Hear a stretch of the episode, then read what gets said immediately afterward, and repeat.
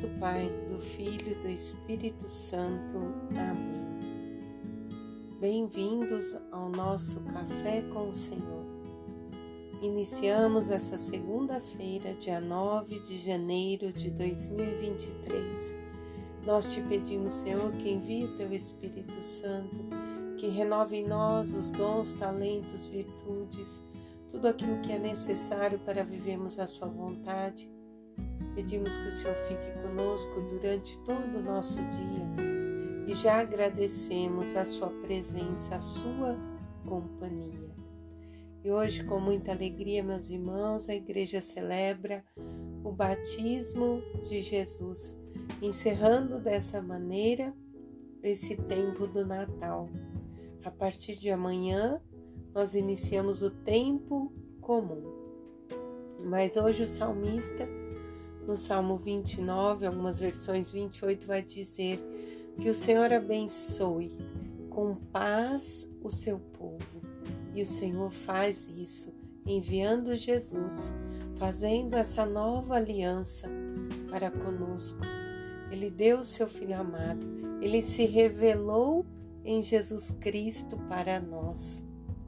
E o profeta Isaías, na leitura, na primeira leitura 42, versículos do 1 ao 7, ele vai dizer: Eu, o Senhor, te chamei para a justiça e te tomei pela mão, te formei, constituí como centro de aliança do povo, luz das nações.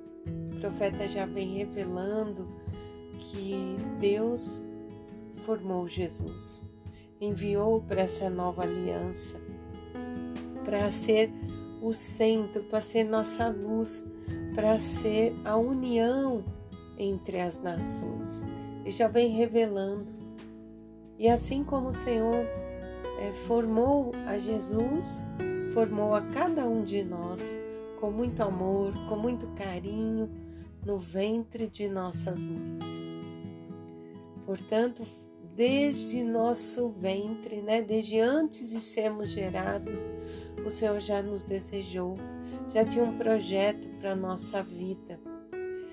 Claro, nos dando sempre a liberdade de seguirmos aquilo que o nosso coração deseja, mas para isso ele também enviou Jesus que nos deixou os evangelhos, que são o modelo de perfeição de como se cumprir a lei, de como se viver aquilo que os profetas anunciavam. Então, na segunda leitura de Atos dos Apóstolos, capítulo 10, versículos 34 ao 38, Pedro vai dizer que Deus não faz distinção de pessoas, ele aceita a todos. Quem o teme e quem age com justiça, esse se encontra no coração do Senhor. Ele enviou o Evangelho da paz para todos. O Evangelho da paz é o próprio Filho de Deus, é Jesus Cristo. O Evangelho é a narração da vida de Jesus, daquilo que os profetas anunciavam e que Jesus mostrou que é possível viver. Exige muito, mas é possível exige disciplina, conversão, perdão, amor, mas nos faz caminhar para junto de Deus. E Pedro é claro aqui quando ele se ele escreve essa carta, o Senhor não faz distinção de pessoas. Por isso nós não podemos fazer também. Nós não somos melhores que ninguém. A todos é dado o chamado, a todos é dado o reino. Basta com que aderimos, né? Como vamos caminhar para esse sentido, para esse reino. E aí no Evangelho, São Lucas narra um momento, né, capítulo 3, versículos do 15 ao 22, quando ele diz que as pessoas achavam que João Batista era Cristo. E novamente João vai dizer que não, que ele não é digno né, de desatar as sandálias daquele que virá depois dele. E aí João está lá batizando com água, mas Jesus vai em direção e recebe o batismo. E então o céu se abriu. A palavra diz aqui: o céu se abriu e o Espírito Santo desceu sobre ele em forma corporal como uma pomba. Veio então uma voz do céu que disse: Tu és meu filho muito amado, a ti dedico o meu amor.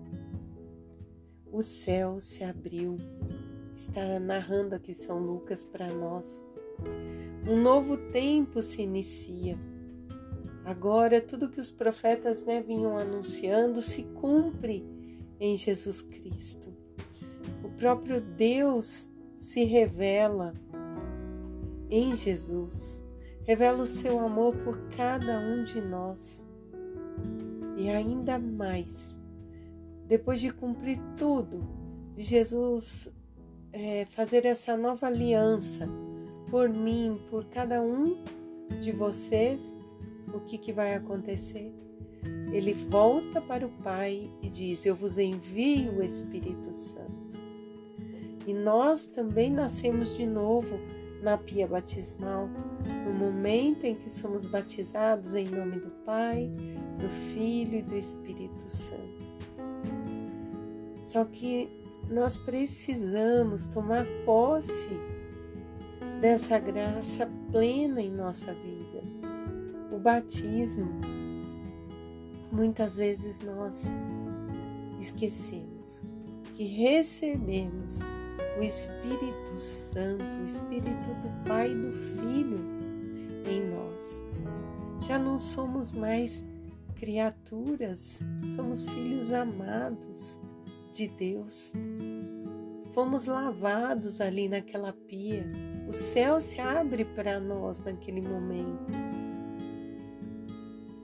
E nós precisamos, além de tomar posse, lembrar, trabalhar no nosso coração, na nossa mente, nas nossas ações, no nosso modo de ser diariamente a justiça de Deus.